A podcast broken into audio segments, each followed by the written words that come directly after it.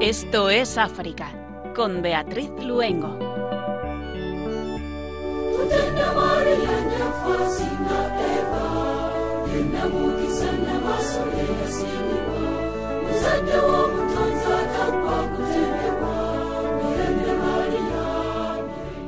Un maravilloso país bañado por el Océano Atlántico y en el puerto de su capital dos buques médicos para, siguiendo el ejemplo de Jesús de Nazaret, llevar esperanza y salud a los más necesitados. Más que un icono de ermitaño perdido en las arenas del desierto, una vida entregada al seguimiento del Señor, hasta el don de reconocerse hermano universal. Como hacemos cada 15 días, nos vamos al continente africano de la mano de María y a través de las ondas. Comenzamos saludando con mucho cariño a nuestros oyentes y dándoles la bienvenida se acaban de incorporar el equipo que hacemos el programa, Germán García en el control de sonido y Beatriz Luengo quien les habla. Saludamos también a Gerardo Banguioni, director de la ONG Naves de Esperanza, que hoy se encuentra aquí con nosotros en los estudios centrales de Radio María. Muy buenas tardes, Gerardo. Muy buenas tardes, Beatriz. Encantado de estar con vosotros y poder compartir este tiempo.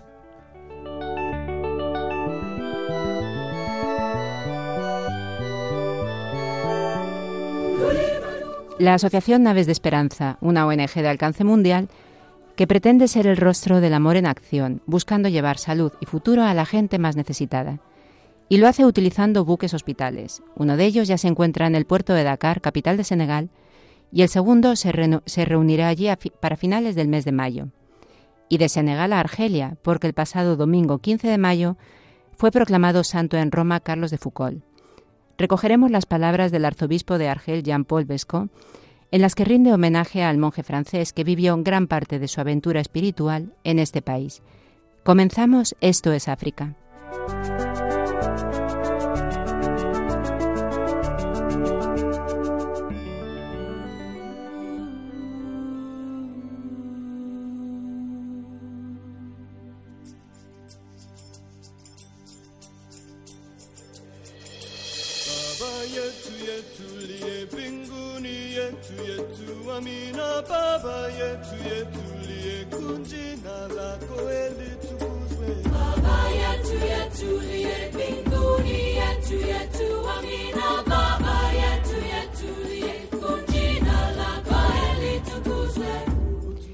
Somalia, ataque de Al-Shabaab a una base de la Unión Africana. El ejército de Burundi anunció la muerte de 10 de sus miembros de las fuerzas de paz de la Unión Africana en el ataque a su base en Somalia. En el asalto también resultaron heridos 25 soldados y otros 5 están desaparecidos. También murieron 20 miembros del grupo extremista islámico Al-Shabaab, que reivindicó el ataque a la base de El Barab, a 150 kilómetros al norte de la capital somalí, Mogadiscio. Burundi es uno de los países que aportan tropas a la misión de la Unión Africana en Somalia. Además, Uganda, Kenia, Etiopía y Djibouti tienen soldados desplegados en la misión. En un comunicado emitido el 4 de mayo, el organismo continental condenó el ataque y rindió tributo a las fuerzas de paz burundesas que perdieron la vida ayudando a llevar la paz y la estabilidad a Somalia.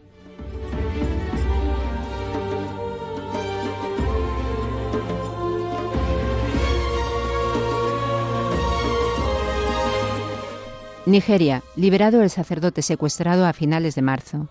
El padre Félix Zachary Fitson, sacerdote de la diócesis de Zaria en el estado de Kaduna, al norte de Nigeria, fue secuestrado el pasado 24 de marzo y liberado el 3 de mayo.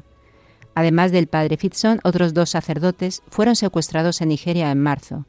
El padre Joseph Akete Bako, secuestrado en la noche del 8 de marzo en un asalto a la casa parroquial durante el cual murió una persona, y el padre Leo Rafael Ozigi, párroco de la iglesia de Santa María en el estado de Níger, secuestrado el domingo 27 de marzo. El padre Joseph Aketebaco sigue en manos de los secuestradores. Continuando con esta ola de secuestros, el domingo 8 de mayo, fue secuestrado en su parroquia al sur de Nigeria el padre Alfonso Subó. La lacra de los secuestros con fines de extorsión se ha convertido en algo endémico en Nigeria.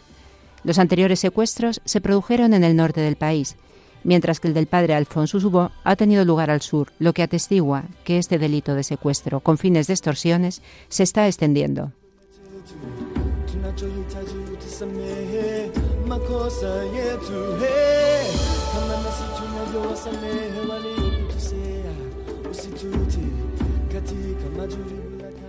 Mozambique, no olviden el drama de Cabo Delgado, pide el obispo de Pemba. La inseguridad prevalece, los desplazados internos siguen siendo numerosos. Personalmente pido que se rece, rezad por mí, rezad por la paz. Es el llamamiento lanzado por su excelencia Monseñor Antonio Juliase Ferreira Sandramo, obispo de Pemba, capital de la provincia mozambiqueña de Cabo Delgado, desde 2017 asolada por la violencia de los grupos yihadistas. Durante el último año, el ejército mozambiqueño, con la ayuda de contingentes militares extranjeros, sobre todo con los enviados desde Ruanda, ha recuperado gran parte del territorio que había caído en manos de los yihadistas, pero la inseguridad se mantiene al igual que la tragedia de los más de 850.000 desplazados. Siguen produciéndose atentados terroristas, informa el obispo, especialmente en la región de Nangade. Muchos pueblos han sido atacados en los últimos tres meses. Como Iglesia solo podemos ayudar humanamente a quienes se ven obligados a desplazarse de un lugar a otro. La cuestión de la seguridad está en manos del Gobierno y de los socios internacionales, ha subrayado.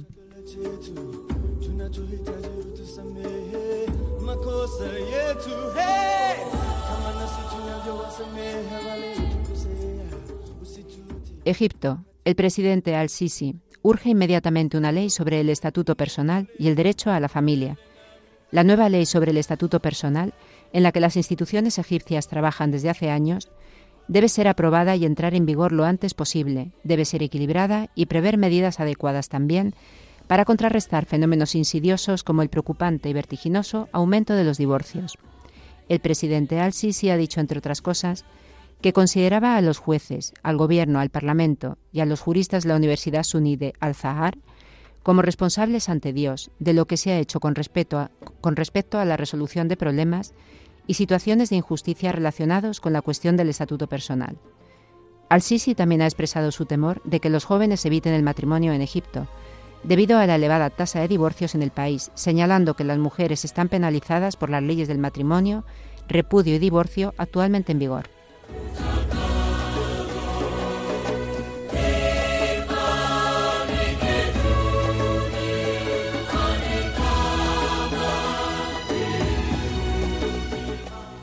Togo, al menos ocho militares muertos en un ataque terrorista al norte de Togo. El gobierno togolés informó del ataque que se produjo el pasado 8 de mayo. El puesto del ejército fue objeto de un violento ataque terrorista llevado a cabo por un grupo de individuos fuertemente armados. El atentado ocurrió cerca de la frontera con Burkina Faso, país que lleva desde el 2015 sufriendo atentados terroristas perpetrados por grupos ligados tanto a Al-Qaeda como al Estado Islámico. Hasta la fecha Togo se había librado de la violencia terrorista, aunque los expertos llevan tiempo advirtiendo de la posibilidad de que los grupos yihadistas amplíen sus operaciones a otros países costeros como Togo o el vecino Benín, país donde también el pasado mes de diciembre se produjo un ataque en el norte, también en la frontera con Burkina Faso.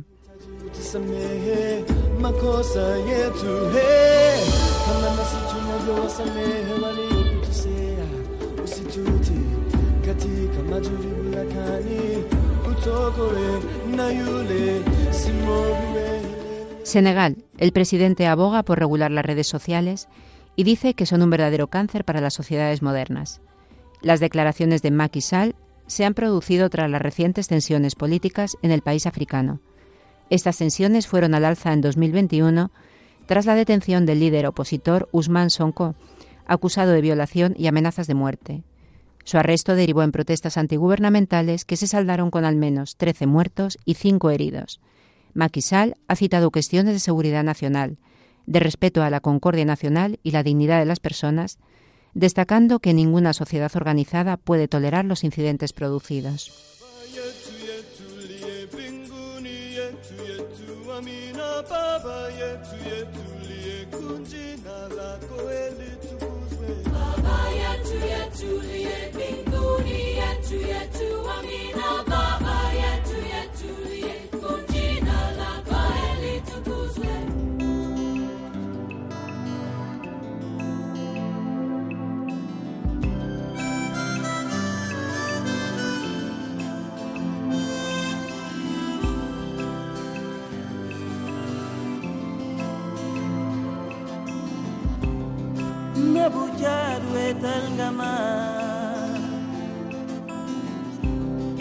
na buchat wetal nga nyo Sayo mayawa dugasane Sayo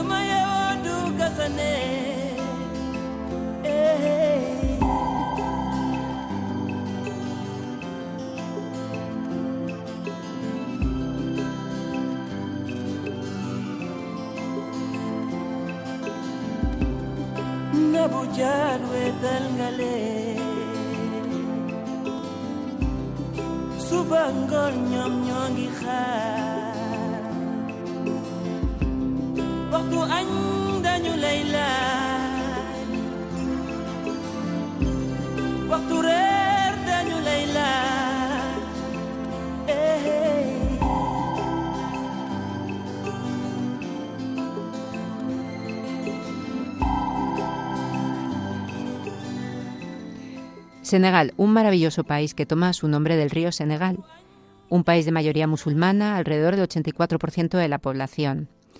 Los cristianos, especialmente los católicos, están presentes alrededor de un 6% y la mayoría se encuentran en el sur, en la región de Casamance, un país conocido por su hospitalidad, pero también por su tolerancia religiosa.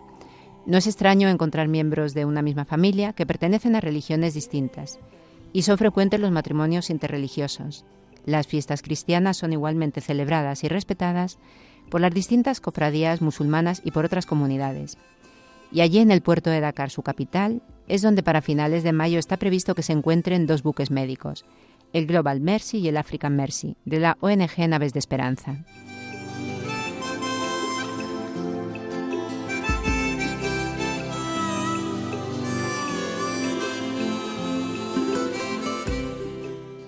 En marzo del año pasado estuvo con nosotros en Esto es África Gerardo Bangioni, director de esta ONG aquí en España. Entonces muchos proyectos estaban parados por la pandemia. Hoy con enorme alegría vemos cómo finalmente este momento se convirtió en un tiempo de preparación para comenzar una nueva aventura en Senegal. Muy buenas tardes, Gerardo. Muy buenas tardes, Beatriz. Bueno, yo creo que podemos comenzar recordando a nuestros oyentes cómo surgen Aves de Esperanza, porque es una historia que empieza con el barco de cruceros de lujo Victoria, que se transforma en un buque hospital llevando esperanza a los más necesitados. Así es. Eh, todo surge de una serie de, eventos que impactan las vivencias de una pareja, Donnie de John Stephens. Cuando eran jóvenes eh, se encuentran en, haciendo obra social, ayudando a los necesitados en una isla del Caribe y sufren los impactos de un huracán. Se refugian en un búnker de la Segunda Guerra Mundial y escuchan a una persona rezar diciendo qué bueno sería que Dios trajera un barco eh, con ayuda para todos los que están sufriendo los estragos de este huracán. Esa oración, ese rezo empezó a impactar las vidas de Don y de John. Se casan eh, y empiezan a tener hijos y el tercer hijo tiene una discapacidad. Ellos vivían en Estados Unidos, y dijeron somos afortunados, vivimos en una nación donde eh, tenemos recursos para poder cuidar, para poder atender a nuestro hijo, pero hay millones en otros países donde no tienen estos recursos. Y eso siguió obrando en el corazón de ellos, es decir, cómo poder ayudar cuando ellos tenían a su alcance tantos recursos. El tercer hito, que de alguna manera ya eh, marca el inicio de Naves de Esperanza, es un encuentro de Don Stephens con la Madre Teresa. La Madre Teresa siempre era muy directa, él, estaba haciendo obra social en, en Calcuta, la, tiene la oportunidad de hablar con ella y la Madre Teresa le, le corta y le dice, ¿a qué estás esperando? Dios ya te ha mostrado lo que tienes que hacer. Ponte a buscar un buque, conviértelo en un buque hospital y lleva salud y esperanza a los más necesitados. Ese es el inicio. A partir de ahí, Don y su esposa, de John, empiezan a compartir con otros sus sueños, su visión del buque, y empiezan a surgir apoyos de empresas, de individuos, y se puede comprar el buque de cruceros Victoria, que está a punto de ser remozado, y se transforma en un primer buque hospital civil de la ONG, y se le transformó el nombre, se le cambió y se le puso Anastasis, que es la palabra de nueva vida, de resurrección, porque eso es lo que el buque iba a llevar a partir de ese momento. Yo particularmente cuando entro en vuestra página web siempre me llama mucho la atención los valores que tenéis, ¿no? ¿Cuáles son una, una ONG de alcance mundial que tiene estos valores tan, tan fuertes, ¿no? Pues, y tan claros, además. Pues el principal valor eh, surge de, de, nuestras creencias, es decir, seguimos a Jesús, seguimos su ejemplo, su modelo, y cuando Jesús veía a alguien necesitado, se acercaba, lo tocaba, no, no lo rehuía, y daba sin esperar recibir nada a cambio. Nuestros valores es, son amar a Dios, amar y servir al prójimo, hacer las cosas con integridad, no solo lo que hacemos, sino también lo que decimos, y buscar la excelencia, es decir, tratar de hacer todo lo que hacemos de la mejor manera posible. Así creemos que podemos ayudar a nuestro prójimo y también glorificar a Dios. Trabajáis principalmente en tres sectores, cirugías y cuidados de salud, desarrollo de la salud y desarrollo comunitario. Danos, por favor, unas pinceladas sobre el contenido de cada uno de estos sectores, de, de vuestro trabajo. La función eh, y la razón de ser de los buques hospitales es que hoy en día más de 5.000 millones de personas no tienen acceso a una cirugía segura, asequible y a tiempo. Y a veces nos cuesta imaginarlo, pues, sobre todo a los que vivimos en, un hemisferio y en unas naciones donde eh, tenemos a nuestro alcance buenos recursos, grandes profesionales y donde podemos ir a una farmacia y encontrar todo. Pero no es así y de hecho, en África, el 93% de la población del África subsahariana no tiene accesos a médicos o a cirugías cuando lo necesitan. Por eso, desde los buques lo que hacemos es cirugías gratuitas, eh, cirugías generales, cirugías de la salud de la mujer, pediatría, eh, traumatología, eh, quemaduras, contracturas, extirpación de tumores, también clínica oftalmológica, clínica dental esa es la parte de cirugías.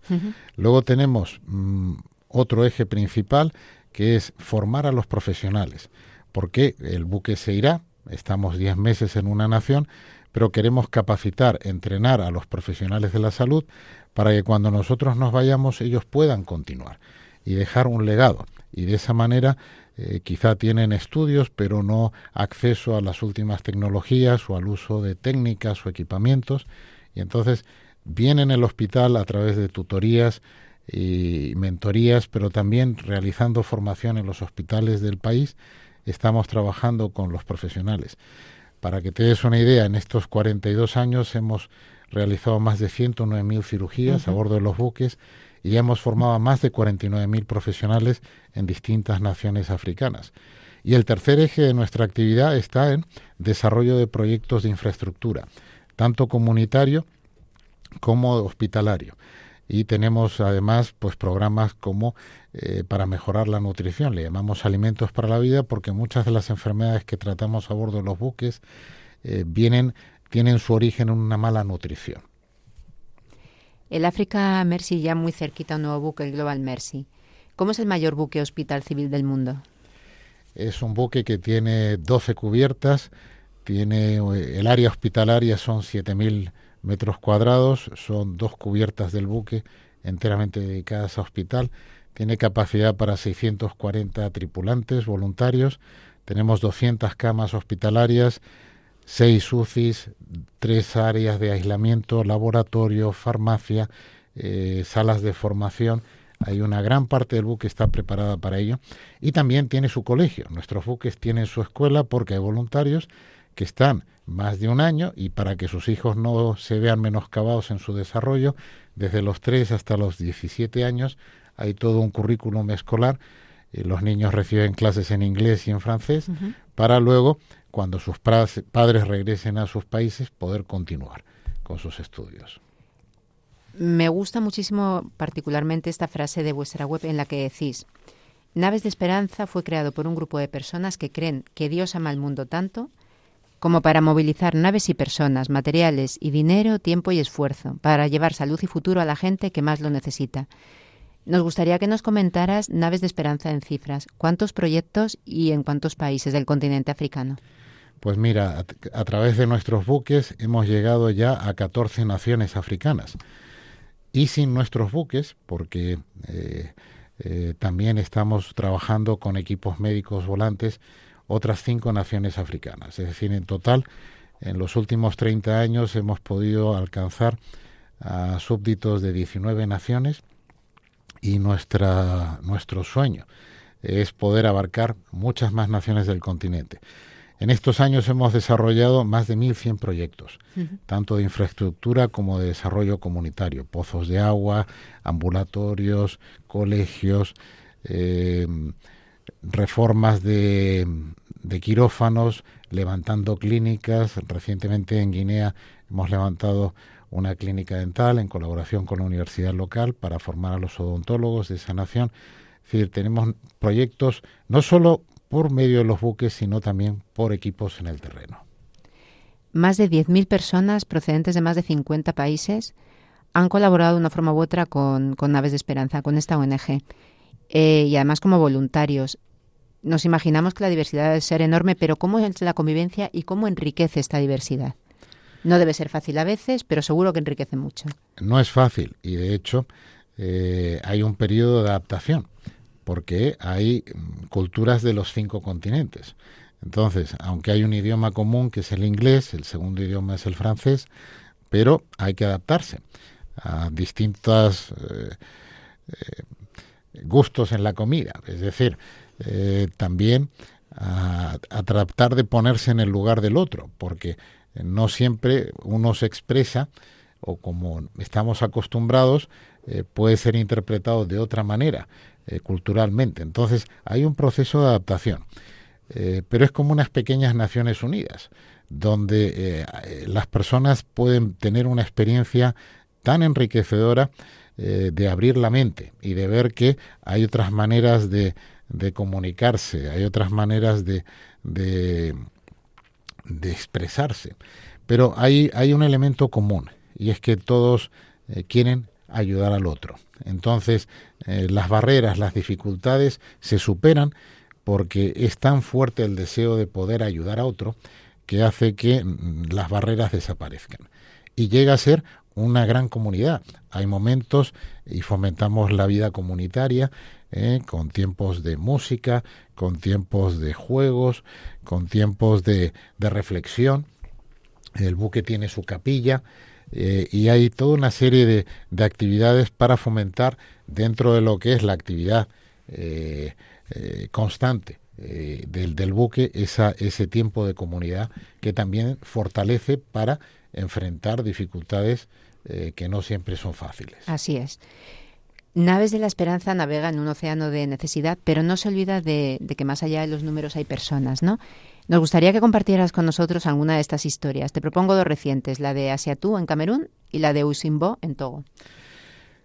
Son historias que de alguna manera resumen cómo transformando una vida transformas una comunidad y transformas y puedes ayudar a transformar una nación. Asiatú eh, iba en el coche con sus padres, tienen un accidente de tráfico y eh, ella sale rodando del, del, vehículo, le cae el aceite de la batería eh, sobre el pie, le daña el pie y como no tenían recursos ni conocimientos los médicos para tratarla, se le va formando una cicatriz que eh, inhabilita que su pie pueda moverse. Y entonces mm, crece con esa dificultad. A pesar de ello, ella era una niña con eh, que no se rendía y aprende a utilizar el talón, eh, ya que no podía apoyar el pie, apoyaba el talón. Va creciendo de esa manera, pero tiene que ir superando burlas, eh, mira cómo camina, mira que no puede correr, y de alguna manera pues eso estaba afectando su autoestima. Sin embargo, un día escuchó que a Camerún había llegado uno de nuestros buques hospitales, el Africa Mercy, y que además eh, aunque su familia no tenía recursos, que ellos hacían cirugías gratuitas. Se presentó, la llevaron los padres y se vio que se podía hacer la operación, aunque luego iba a haber un proceso largo de, recuperación, porque no era sencillo, habían pasado casi 18 años. Eh, enfrentó la, cirugía, pero sobre todo lo, que más destacaría es que nunca se rindió. Y siguieron varios meses de, de rehabilitación, de trabajo con nuestros fisioterapeutas, pero al final se logró el objetivo. Y eh, al cabo de un tiempo ella pudo por fin volver a apoyar el pie y lo primero que hizo fue eh, adquirir unas zapatillas deportivas para poder para poder correr y decir ya nadie me va a frenar y hoy es una adolescente eh, que disfruta de la vida y mm, ya no tiene ese estigma ya no pueden burlarse de ella ha recuperado eh, su dignidad y todo pues por una cirugía y gente que estuvo a su lado trabajando. La historia de Oisiombo es distinta porque ya no estamos hablando de una persona joven, estamos es una persona mayor, 70 años, que de repente eh, empieza a tener dolores de cabeza. en la aldea en la que estaba, pues no había muchos, no había médicos cercanos. La llevan a un pueblo, le dan una medicación eh, que no logra eh, reducirle el problema hasta que al final pierde la vista. Y el caso de ella es como el de otros casi 6 millones de personas en el África subsahariana que están ciegas por cataratas. Y algo que se puede solucionar y que en nuestra nación se soluciona de una manera tan sencilla, allí o no tienen los recursos o no saben hacerlo eh, los médicos. Entonces viven en la oscuridad. Ella, que era la matriarca de la familia, la que se dedicaba a ir a cortar, a buscar la comida, pues de repente se encontró que la tenían que llevar de la mano para todo, para ir al aseo, para ir a comer. Y si no hubiera tenido su familia, sus nietos, probablemente hubiera enfermado o habría muerto. Uno de sus nietos escuchó hablar acerca de un doctor que eh, hacía eh, cirugías gratuitas, el doctor Abraham Wodome de Togo. Este doctor había sido formado por naves de esperanza a bordo del Africa Mercy y impactado por la labor que que vio y, que aprendió con nosotros, dijo, yo tengo que hacer lo mismo en mi nación, ayudar a mis compatriotas. Y entonces eh, se estableció, nosotros le hemos estado ayudando eh, con equipamiento y, formación, y un día llega Oisombo a su consulta y le dicen, sí, esto es fácil, esto en un día estará arreglado. La mujer no se lo creía, le operan de cataratas y al día siguiente cuando le quitan el vendaje puede ver todo y lo primero que hizo fue salir corriendo y abrazar al doctor Bodome porque veía y había recuperado algo tan esencial eh, que era poder volver a ver, poder volver a defenderse por sí misma. Al regresar a la aldea hubo una fiesta y ya es otra mujer, gracias a una operación eh, a la que ella nunca pensó que iba a tener acceso. Pues con las imágenes de Asiatu y Usimbo, nos vamos trasladando al puerto de Dakar con esa maravillosa música senegalesa que nos llega esta vez desde el sur, desde la región de Casamás, con Fabrice Biaki.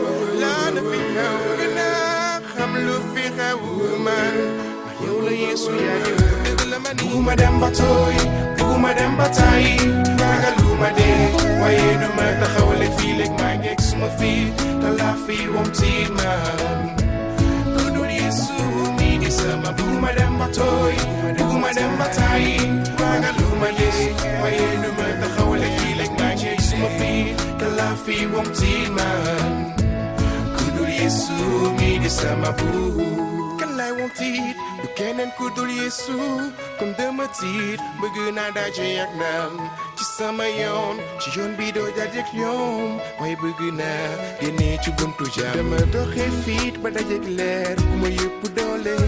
Mu sa sama yaram ma tiit ci xel sama xol maas lu waral bi yëg-yëg. Xanaa lii di doxi jàmm.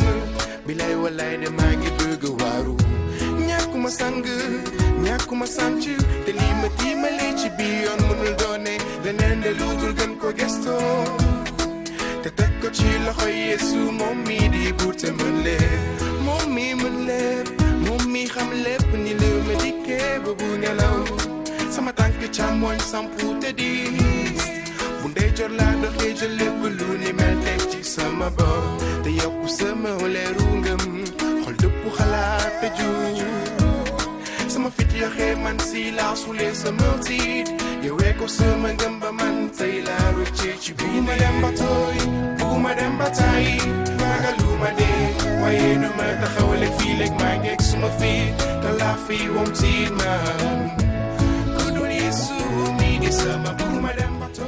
Les recordamos que están escuchando Esto es África y que esta tarde se encuentra con nosotros Gerardo Bangioni, director de la ONG Naves de Esperanza.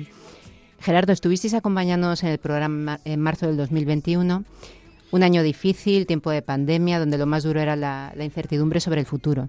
Pero vosotros seguisteis trabajando sin descanso en ese futuro con la esperanza de que pronto los buques volvieran a África. Cuéntanos cómo fue ese periodo. No fue un periodo fácil porque estábamos acostumbrados a que todo lo que realizábamos estaba fundado y apoyado en nuestros buques y nuestros buques no podían volver a, las costas africanas porque no se había restablecido el tráfico comercial, no podían llegar los voluntarios por líneas aéreas. Entonces tuvimos que decir qué podemos hacer.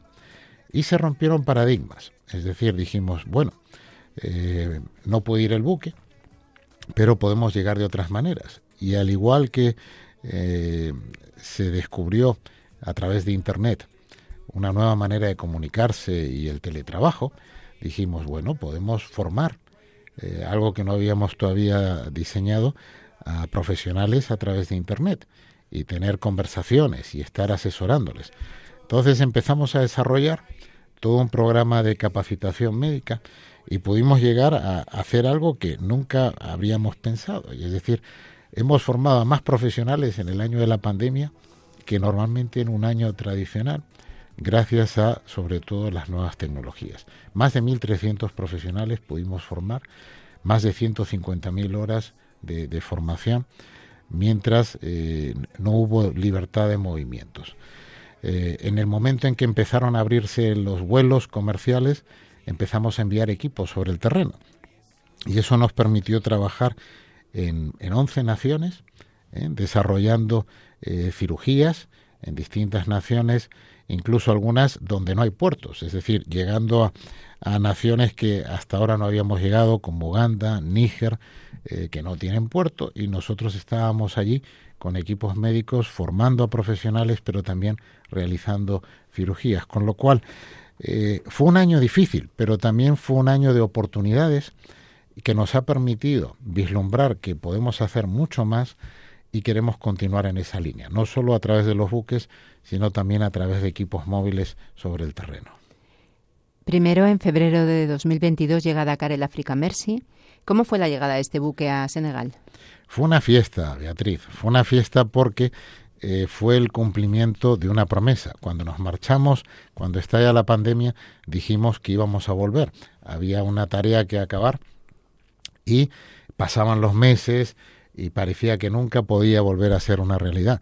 Pero hubo una verdadera fiesta en el puerto de Dakar y desde que hemos llegado pues no hemos parado de realizar cirugías, ya llevamos más de 170 cirugías realizadas a bordo del buque, hemos podido formar a más de 180 profesionales de la salud, hemos desarrollado ya una de las sesiones del programa Alimentos para la Vida en, en, en una población eh, mandiara que está a, no muy lejos de Dakar durante 22 semanas, es decir, hemos podido empezar a, desarrollar el, el, ritmo de trabajo y también estamos eh, colaborando con hospitales locales. De hecho, eh, cuando zarpe el Global Mercy para, para Senegal, pues vamos a llevar sillas de ruedas, que nos ha provisto uh -huh. una parroquia de, de, Barcelona y que vamos a entregar con andadores para un hospital, el Hospital Bartimé, en Ties, en, en Senegal. Posteriormente, Global Mercy, el barco hospital más nuevo que tenéis, ¿no? De la ONG Naves de Esperanza, llega ya a Tenerife para iniciar sus preparativos antes de partir a África. ¿Cómo preparáis un buque y también el personal para que salgan ya de misión? El buque lo construimos en China. Se hizo lo que era la estructura del buque, pero luego hay que equiparlo. Había que eh, realizar toda la instalación eh, médica, camas, eh, preparar los quirófanos. Parte se inició en el puerto de Amberes y por el COVID no pudimos finalizar ese equipamiento y por eso lo hemos traído al puerto de Granadilla. Ahí estamos acabando lo que es la parte de equipamiento del área hospitalaria. Hay equipos tanto de proveedores de distintas naciones europeas que están donando su tiempo y sus habilidades para hacer este, este funcionamiento y también españoles que están colaborando. Y los voluntarios empiezan a llegar. Entonces los voluntarios, algunos no han tenido experiencia en África. Entonces hay mm, unas jornadas, primero, de, de, explicación de cómo es la vida en el buque. Porque el buque es como una ciudad, es como un pueblo y hay que acostumbrarse a, a poder moverse. Eh, yo el primer día me perdí por el buque.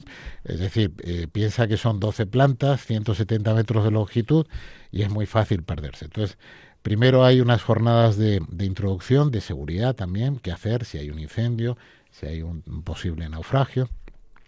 Pero luego hay también unas jornadas de trabajo sobre eh, qué nos van, qué se van a encontrar al llegar a África y no solo a nivel cultural, sino también de, de cómo interactuar eh, con, con los, la población local, aunque cuando llegamos siempre a una nación, eh, como hay un equipo nuestro sobre el terreno, eh, tenemos voluntarios locales y profesionales sanitarios que actúan no solo de traductores, sino también de, de enlace eh, con los pacientes y con sus familiares.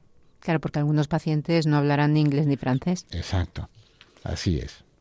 Está previsto que el buque llegue a Dakar a finales de mayo y además estáis preparando una serie de eventos para cuando llegue allí, entre otros la celebración de África. Cuéntanos en qué consisten estos eventos. Pues se cumplen 30 años de eh, la labor de Naves de Esperanza en África. Entonces el presidente de Senegal, Macky Sall, consideró que era eh, oportuno eh, tener un evento especial y como él ahora está presidiendo la Unión Africana, ha invitado a todos los presidentes de África para que vengan a Dakar y eh, tener dos grandes eventos. Por una parte, lo que llamamos eh, la, la, puesta en servicio del Global Mercy, que estará dedicado para servir a las naciones africanas uh -huh. a través de cirugías gratuitas, formando a profesionales y desarrollando proyectos. Pero por otro lado, eh, se ha estado trabajando en los meses previos con nuestra colaboración y también de la Organización Mundial de la Salud y las asociaciones de cirujanos del África Occidental para preparar un documento que pueda servir de base para de aquí al 2030 verdaderamente transformar la situación de la salud en las naciones africanas. Hay mucho camino por recorrer, se ha avanzado algo, pero todavía hay que trabajar, hay que eh, edificar hospitales, hay que equiparlos, hay que formar a profesionales, hay que eh, formar a, la población también en prevención y, y, es un camino, es un reto, pero es posible. Y entonces la idea es eh, que junto con los presidentes y los ministros de salud de África se firme una declaración, la declaración de Dakar, con el objetivo de en el 2030 verdaderamente dar un vuelco a la situación en África. Con este nuevo barco esperáis duplicar el impacto de, naves de esperanza en África. ¿Qué objetivos tenéis realizando esta misión con las dos naves? Pues normalmente eh, con un solo buque estábamos realizando entre 1.500 a 2.000 cirugías por año y formábamos alrededor de 1.000 profesionales de la salud en, en cada nación a la que íbamos. Y solo podíamos estar en una nación. Ahora vamos a estar en dos naciones a la vez vamos a poder realizar más de 5.000 cirugías, formar más de 3.000 profesionales, vamos a poder realizar muchísimo más de lo que hacíamos hasta ahora con un solo buque. Y ese es nuestro deseo, no solamente más que duplicar lo que hacemos con nuestros buques, pero también que sean plataformas por las cuales podamos llegar a más naciones. Y nos imaginamos que no tenéis previsto quedaros solo en Dakar. ¿Qué planes tenéis para otros países africanos después de, de Senegal? Hay varias naciones que han llamado a nuestra puerta, que nos están pidiendo ir. Eh, tenemos a Sierra Leona, tenemos a Madagascar, Madagascar, tenemos Liberia, está Mozambique también. Es decir, son naciones con las que estamos hablando, porque cuando vamos a una nación queremos que el gobierno se implique, se involucre, porque mm, de alguna manera lo que vamos a realizar tiene que tener una continuidad. Y si no hay ese compromiso no vamos, Beatriz. Entonces, estamos acabando de cerrarlo, pero yo creo que pronto podremos saber cuáles son las naciones a las que iremos el año que viene. Bueno, pues seguro que, nos lo vais a contar. Y con estos planes de la ONG Naves de Esperanza que nos ha contado Gerardo Banguioni, su director, nos gustaría invitarles también a ese plan, a ese milagro de la generosidad que siempre la tradicional campaña de mayo de Radio María. Nos lo cuenta nuestra compañera Yolanda Gómez.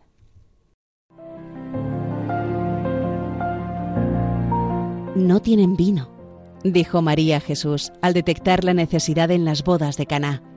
De la misma manera, la Virgen ve hoy dónde falta el vino del Evangelio de su Hijo o dónde no se ha servido todavía.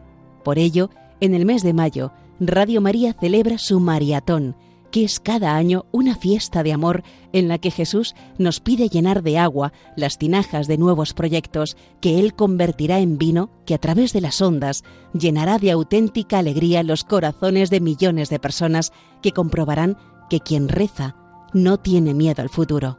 Qué privilegio recoger dones para que el Señor pueda hacer milagros. ¿Quieres tú también formar parte en esta fiesta?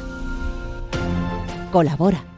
Puedes hacerlo sin moverte de casa con una simple llamada al 91 822 8010 o a través de nuestra página web www.radiomaria.es, donde verás los números de cuenta a donde podrás realizar una transferencia bancaria o a través de pasarela de pago con tarjeta. Además, tenemos disponible el método de pago Bizum. Y si quieres que tu donativo desgrabe, no olvides indicar tus datos personales, incluido tu NIF. Recuerda, quien reza no tiene miedo al futuro. Radio María.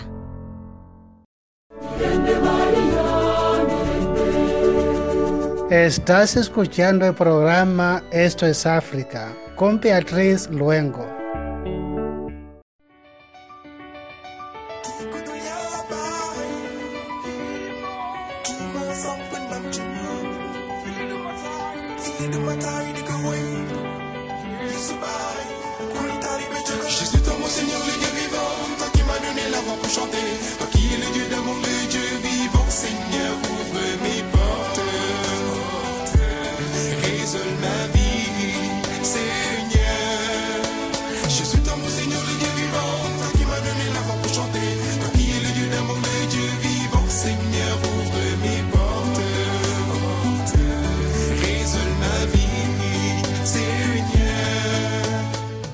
Y de Senegal nos vamos a Argelia, porque el pasado 15 de mayo fue beatificado uno de los padres del desierto, Carlos de Foucault. El Papa Francisco, en el anuncio de su beatificación, le destacó como pobre entre los pobres, una vida de oración, meditando continuamente la Sagrada Escritura, con el deseo incesante de ser hermano universal de cada persona. Desde la noticia de la agencia Fides, hemos querido recoger las palabras del arzobispo de Argel, Jean-Paul Besco, en las que rinde homenaje al monje francés Que vivió grande parte de sa aventure espiritual en Argelia. J'ai en toi la lumière de mon Seigneur pour être fidèle à son nom. De tout ce que je pourrais retenir en toi, de tout ce que je pourrais garder à ton nom, majeur Seigneur, pour être fidèle à ton nom.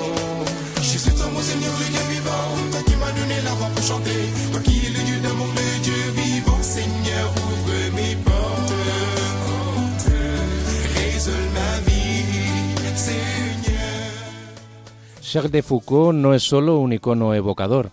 Si su historia sigue tocando el corazón de multitud de personas en todo el mundo, no es por su imagen romántica de ermitaño perdido en las arenas del desierto.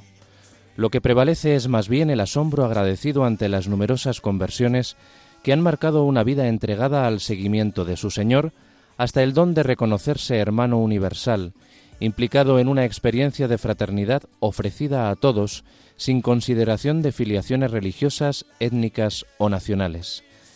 Así es como el arzobispo de Argel, Jean-Paul Besco, rinde homenaje al fecundo testimonio del monje francés que vivió gran parte de su incomparable aventura espiritual en Argelia. Charles de Foucault fue asesinado por una banda de merodeadores en Tamanrasset, en el centro del macizo de Ajagar, en el sur profundo de Argelia, el 1 de diciembre de 1916.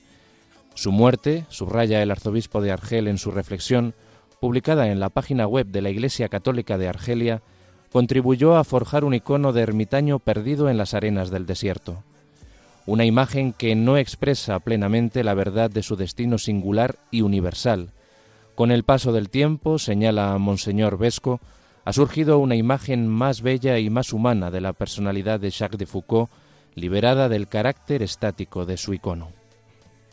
El testimonio de Charles de Foucault coincide con un recorrido marcado por conversiones sucesivas, por una sucesión de nuevos comienzos que marcaron la vida del futuro santo, huérfano a los cinco años. Este testimonio subraya el arzobispo, que pertenece a la orden de los frailes predicadores, sigue hablando al corazón de una multitud de personas. Forma parte del itinerario cristiano de Charles de Foucault el hecho de que diera su consentimiento a la ordenación sacerdotal el 9 de junio de 1901 en la capilla del seminario de Viviers, una elección en la que se palpa su celo misionero y su solicitud de salir para llegar a los más alejados del anuncio del Evangelio, hasta las fronteras del Sáhara francés en aquella época. En la culminación de su viaje existencial y espiritual, en su singular confesión de fecha entre los pueblos de la región, prosigue el, arzobispo de Argel, Charles descubrió hombres y mujeres ciertamente desconocidos para los buenos franceses de su tiempo, pero arraigados en una tradición, una religión y una cultura por las que se apasionó, hasta sacrificar horas y horas de oración, y hasta establecer con ellos la relación de alteridad y reciprocidad propia de la amistad. Fue entonces y sólo entonces, señala Jean-Paul Vesco, cuando Charles se convirtió en el hermano universal que tanto deseaba ser, y su fraternidad, ofrecida a todos, sin distinción de afiliaciones religiosas, étnicas o nacionales, es el sello de la fraternidad de los discípulos de Cristo. En la parte final de su discurso, Monseñor Vesco sitúa la historia de Jacques de Foucault junto a la de otros testigos de la fe que han sido asesinados en Argelia y Francia en tiempos más recientes, al igual que otros grandes testigos, como los monjes de Tibirine o el obispo Pierre Claverie, la muerte de Jacques de Foucault no fue buscada intencionadamente y no tiene valor en sí misma. Destaca la culminación de una vida cuya inmensa fecundidad Charles, el hermano universal, no pudo vislumbrar. Más cerca de nosotros, la muerte del padre Jacques Amel no dice nada en sí misma salvo el cegamiento de sus asesinos. Más bien, destaca la belleza y la fidelidad de una vida entregada hasta el final por un humilde sacerdote siguiendo a su Señor.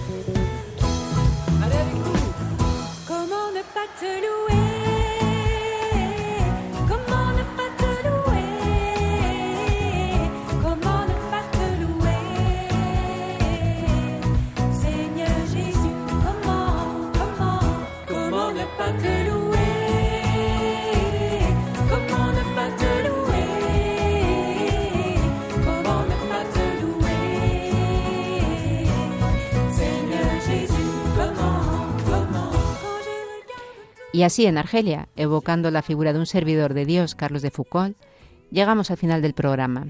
Hoy en Esto es África nos ha acompañado Gerardo Bagnoni, director de la ONG Naves de Esperanza en España. Con él nos hemos acercado a nuestro querido continente africano y hemos visto cómo un buque de lujo puede convertirse en un hospital donde más de 400 voluntarios donan su trabajo, pero sobre todo su amor y esfuerzo, buscando amar a Dios, amar y servir a los demás, ser personas íntegras y buscar la excelencia en todo lo que hacen y dicen. Esos son sencillamente sus valores. Muchísimas gracias Gerardo Mandioni por habernos acompañado esta tarde y por esta preciosa iniciativa de Naves de Esperanza. Muchas gracias a vosotros, Beatriz, por abrirnos esta ventana radiofónica para que los radioyentes de Radio María puedan conocer más eh, lo que la necesidad tremenda que hay en África y lo que se puede hacer a través de personas que entregan su tiempo y sus habilidades para ayudar a otros. Y a nuestros oyentes que en estos momentos están escuchando Radio María, les damos las gracias de corazón por haber estado este rato con nosotros y les invitamos a que continúen escuchándonos aquí en la Radio de la Virgen. También les recordamos el correo electrónico del programa esto es África, Les animamos a que nos escriban y compartan con nosotros su experiencia africana y su experiencia de fe. Ya saben que si quieren volver a escuchar el programa, se han incorporado tarde, pueden hacerlo buscando en el podcast Esto es África. Gracias, como no, a Germán García en el control de sonido. Y terminamos con música senegalesa dando gracias al Señor.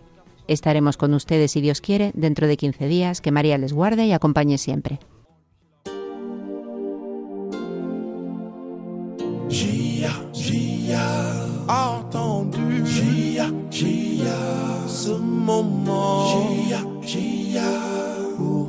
J'ai attendu ce moment, dire merci, Seigneur. Attendu, j'ai attendu ce moment. Ce moment, I waited for the moment, God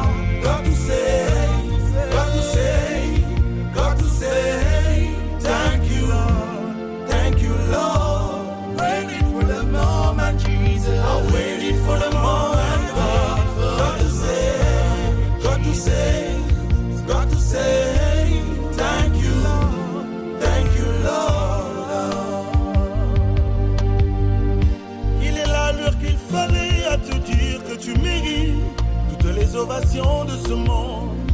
Aujourd'hui est un grand jour parce que des enfants, des soldats, des guerriers se présentent à toi pour te dire Thank you Lord, car ce cri de gloire est celui Waiting for the moment, God. Now, chaque jour de ma vie restera une action de grâce parce que tu as transformé ma vie. Je te dis merci, ça c'est mon avis. Je témoignerai à vie. Now it's time say, for the moment, God,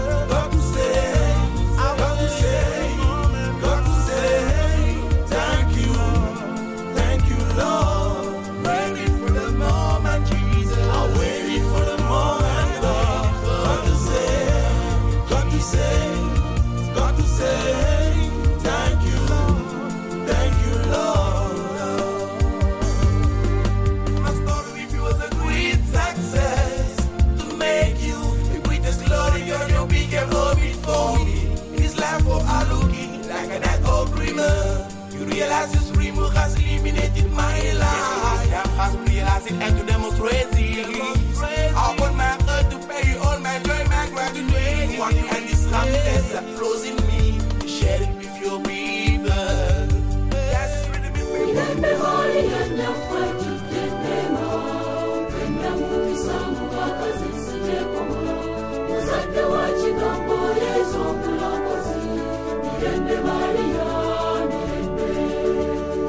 Esto es África, con Beatriz Luengo.